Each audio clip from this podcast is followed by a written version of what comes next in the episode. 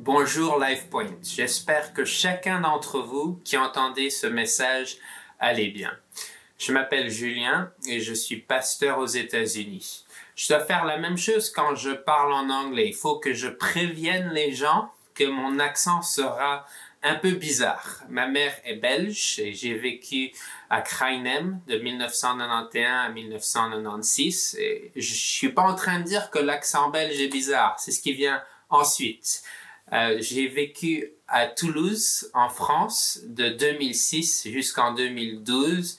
Donc, euh, mon, accent sera un peu compliqué. Euh, mais normalement, j'essaye de parler assez lentement, donc j'espère que je serai clair. Aux États-Unis, je vis en Caroline du Nord. Je pense que nous vivons plus ou moins dans les mêmes conditions de confinement. Donc, plutôt cette semaine, j'ai fait un autre message pour mon église ici. Jamais de ma vie ai-je été confiné comme je le suis maintenant. Mes amis me manquent, j'aime sortir, j'aime faire les études bibliques, les réunions de prière en personne. Mais la vie chrétienne est une vie de communauté. Elle ne se fait pas seule. Pour le moment, on n'a pas le choix, on, obéit, on obéit Dieu en obéissant notre gouvernement, d'après Romains chapitre 13. Et ce que ça veut dire aujourd'hui, c'est on reste chez soi. Mais j'espère vraiment qu'une fois que c'est terminé, on aura tous une reconnaissance renouvelée pour l'un l'autre, pour nos familles, pour nos amis et notre Église je me rends compte que cette période de confinement n'est pas facile pour tout le monde. Dans mon église, les gens se sentent vraiment seuls. Nous sommes une petite église de personnes âgées. Ils ne peuvent plus voir leurs enfants adultes ou leurs petits-enfants. Au début du confinement, il y avait pas mal d'angoisse. On se demandait si il y aurait assez de nourriture dans les magasins, si tout le monde s'approvisionnerait en nourriture pour deux mois. Il se peut également que les tensions familiales augmentent lorsqu'on est tous l'un sur l'autre et on n'a plus les libertés comme on en a l'habitude. Aux États-Unis, la ville la plus affectée est New York.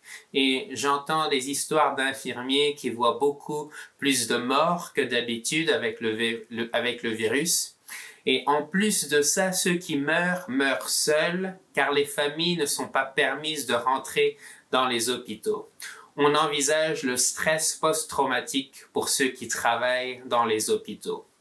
Pour répondre à cette crise, la parole de Dieu nous fournit tout ce qu'on a besoin pour vivre une vie agréable à Dieu. Aujourd'hui, nous allons voir particulièrement la sagesse de Dieu concernant la gestion de nos émotions.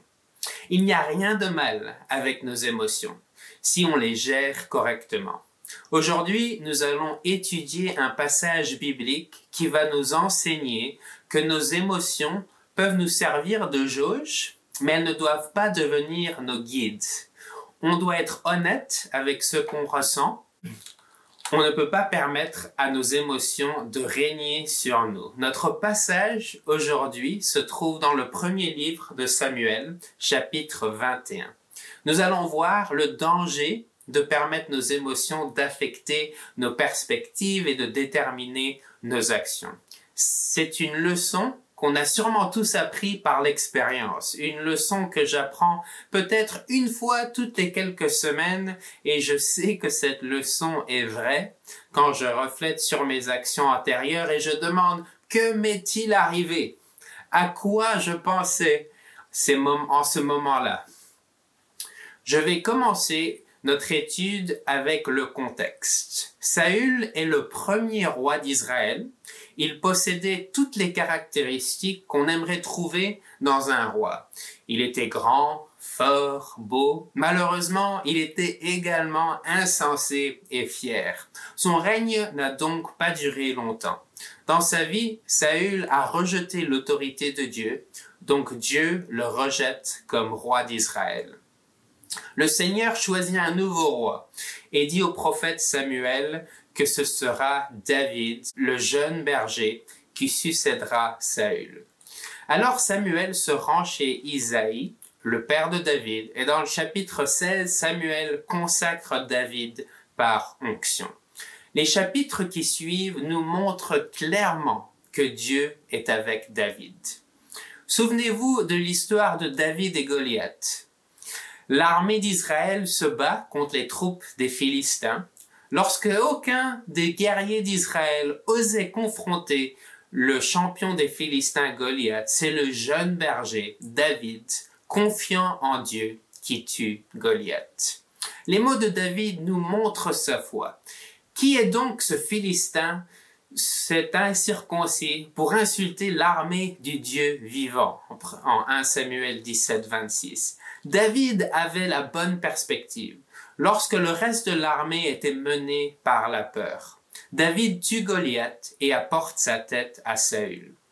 Suivant ces événements, David devient général de l'armée, il épouse la fille de Saül, il devient meilleur ami avec Jonathan, le fils de Saül. David ne gagne pas juste des batailles, il conquit le cœur du peuple. On lit dans 1 Samuel 18.5 que David partait en campagne et réussissait partout où l'envoyait Saül. Alors qu'il revenait de guerre, après que David eut tué les Philistins, les femmes sortirent de toutes les villes d'Israël à la rencontre du roi Saül. Elles chantaient Saül a frappé ses mille et David ses dix mille.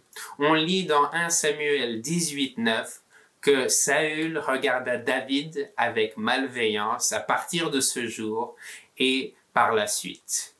Saül était roi d'Israël, mais David était plus populaire que lui. Vous pouvez imaginer la jalousie de Saül envers David. Dans 1 Samuel 19, 2, David apprend que Saül cherche à le faire mourir. C'est Jonathan, le fils de Saül, prévient David. On voit déjà dans l'histoire des exemples d'actions dirigées par l'émotion. La jalousie qui ferait de Saül un meurtrier et maintenant David qui se soumet à la peur au lieu de faire confiance à Dieu. La peur entraînera David à prendre des décisions qui l'affecteront personnellement et ceux autour de lui.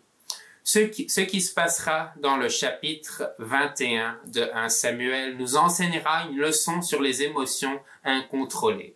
On apprendra que nos émotions doivent nous servir de jauge et non de guide.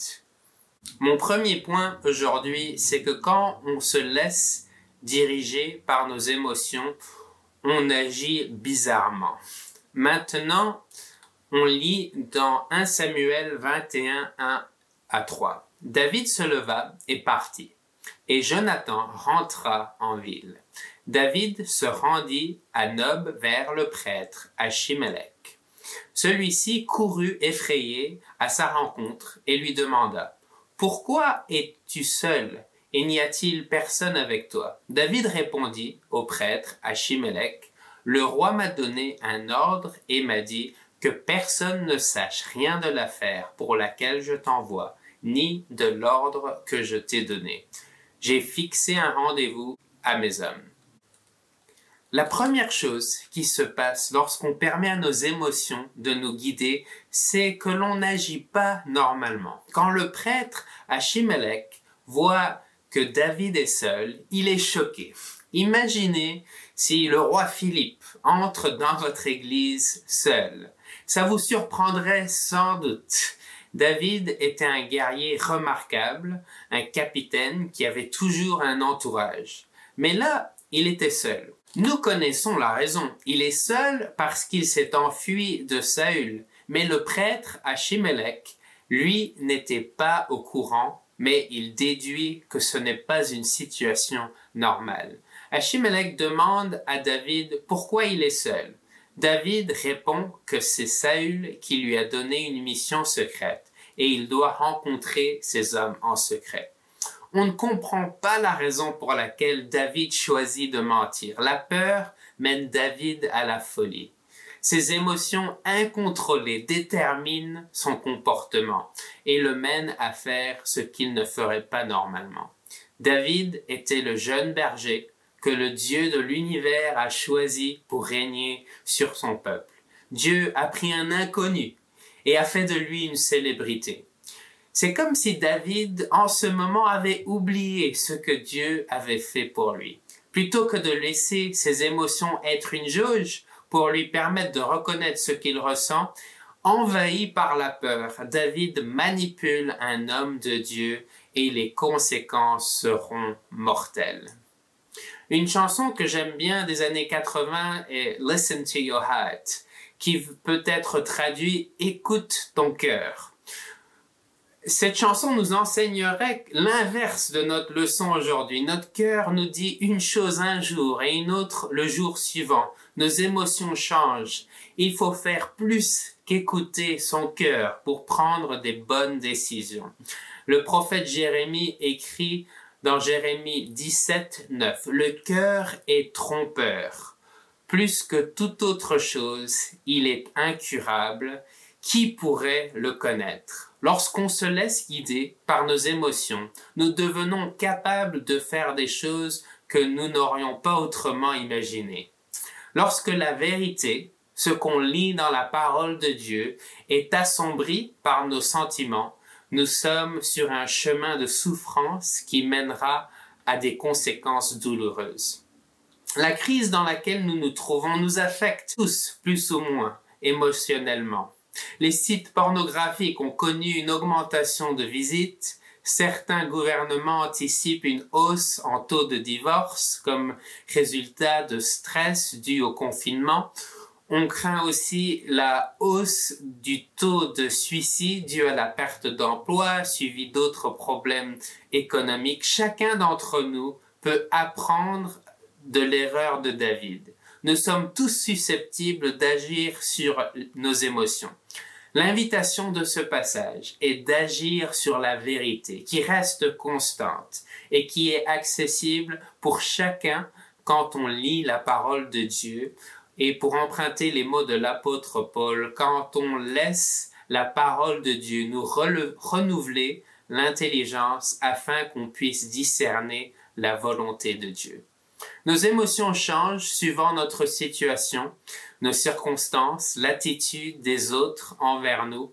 La parole de Dieu ne change pas.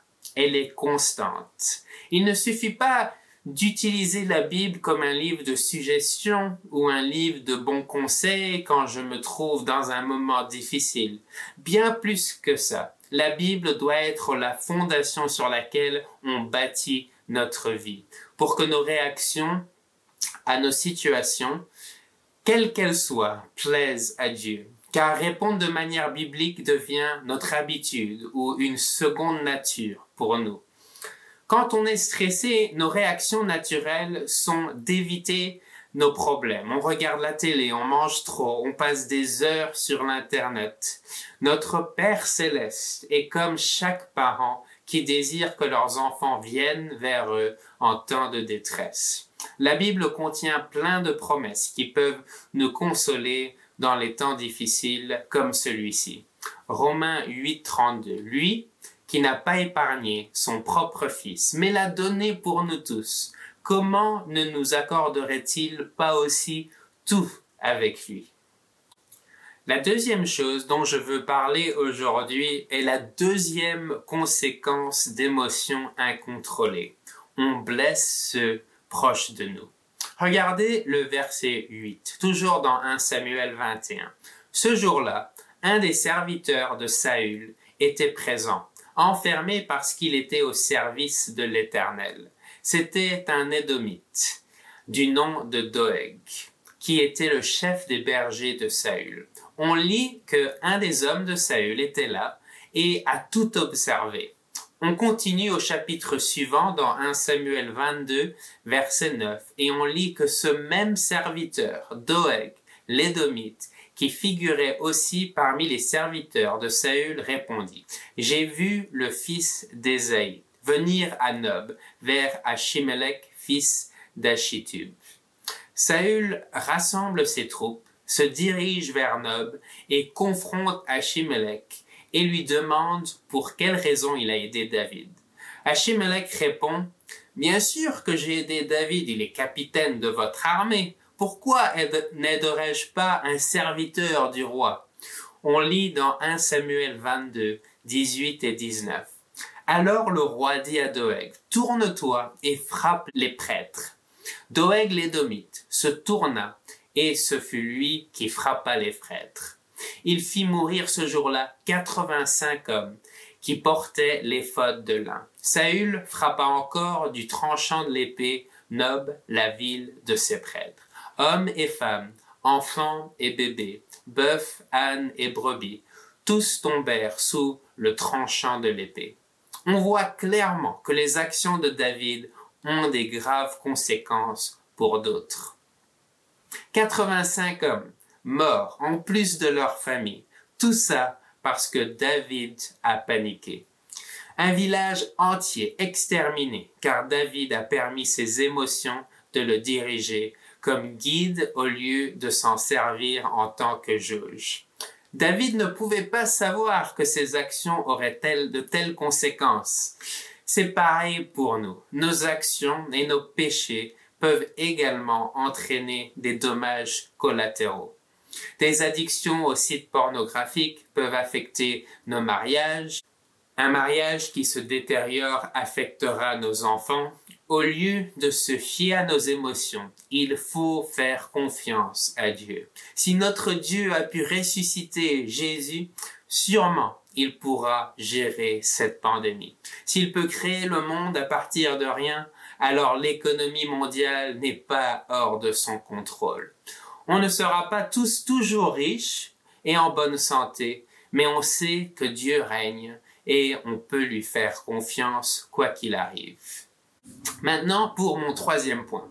Quand nos émotions nous servent de guide et non de jauge, on oublie ce qu'on ne devrait pas oublier. Dans notre texte 1 Samuel 21, versets 9 et 10, nous lisons David dit à Achimelech N'as-tu pas sous la main une lance ou une épée? En effet, je n'ai pas pris avec moi ni mon épée ni mes armes parce que l'ordre du roi était urgent. Le prêtre répondit Il y a l'épée de Goliath, le Philistin que tu as tué dans la vallée d'Ela. Elle est enveloppée dans un drap derrière l'éphod. Si tu veux la prendre, prends-la, car il n'y en a pas d'autre ici. David répliqua Il n'y en a pas de pareil, donne-la moi. Quand David arrive à Nob, il a faim. Il demande si le prêtre a du pain. Le prêtre répond que techniquement, il n'y en a pas, mais il y a du pain consacré. Achimelech lui donne du pain même s'il est réservé pour les prêtres. Ensuite, David demande pour une arme. Achimelech lui donne l'épée de Goliath. David est ravi et pense que cette épée est juste ce dont il a besoin. Observez l'ironie dans notre texte. C'est comme si Dieu parlait à David et lui disait, rappelle-toi de cette épée. Souviens-toi de ce jour. Tu étais le, plus jeune parmi l'armée d'Israël. Tu avais la foi en Dieu et Dieu était avec toi. Tout le monde avait peur de Goliath et toi, tu n'avais pas besoin d'une épée comme celle-ci car Dieu était avec toi. Dans notre histoire, l'épée représente un changement d'objet de foi, le changement de foi en Dieu envers une foi dans l'épée. David aurait déjà dû savoir qui gagne entre Dieu et l'épée car Goliath était mort. Pourtant, David prend cette épée. Comment allons-nous réagir pendant cette période stressante? Allons-nous laisser nos émotions l'ennui, la colère, la peur, l'angoisse nous guider ou allons-nous suivre Jésus? Allons-nous lire la Bible et se rappeler des promesses de Jésus? La semaine dernière, l'Église a célébré la fête de Pâques. Quand David vit l'épée, il aurait dû se rendre compte de sa folie.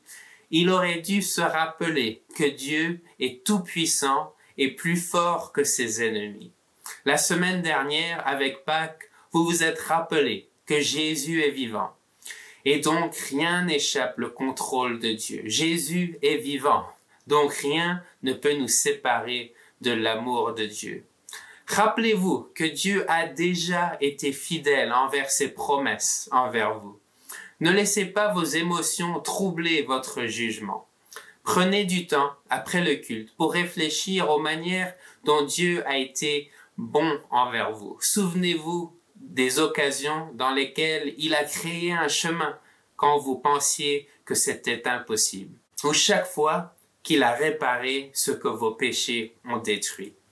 Demandez-vous, entre vos péchés et Jésus, qui a toujours été généreux envers vous Est-ce que mon péché m'a fourni une vie meilleure ou m'a-t-il menti encore et encore? En revanche, Jésus n'est pas comme notre péché. Il est fidèle et tendre. Il satisfait les désirs les plus profonds de nos cœurs chaque fois que l'on se tourne vers lui. Nos émotions peuvent nous servir de jauge. Elles nous aident à comprendre ce que, ce qu'on ressent face à une certaine situation. Mais elles ne doivent pas nous servir de guide. Notre guide est la parole de Dieu. Engageons-nous donc à lire sa parole, méditer sur la parole, pour que l'on puisse être façonné par la parole, pour qu'on puisse servir Dieu d'une manière qui lui rend gloire. Amen. Prions ensemble. Notre Père céleste, je te remercie qu'on vit en 2020 et qu'on a toute la technologie nécessaire pour continuer les cultes, même pendant une pandémie. Je prie que tu seras avec mes frères et sœurs à LifePoint pendant ce temps de crise et que dans les moments difficiles à venir, tu les rappelleras de tes promesses. Enseigne-nous des nouvelles choses cette semaine et je prie que tu utiliseras ce message pour ta gloire. Je prie au nom de Jésus. Amen.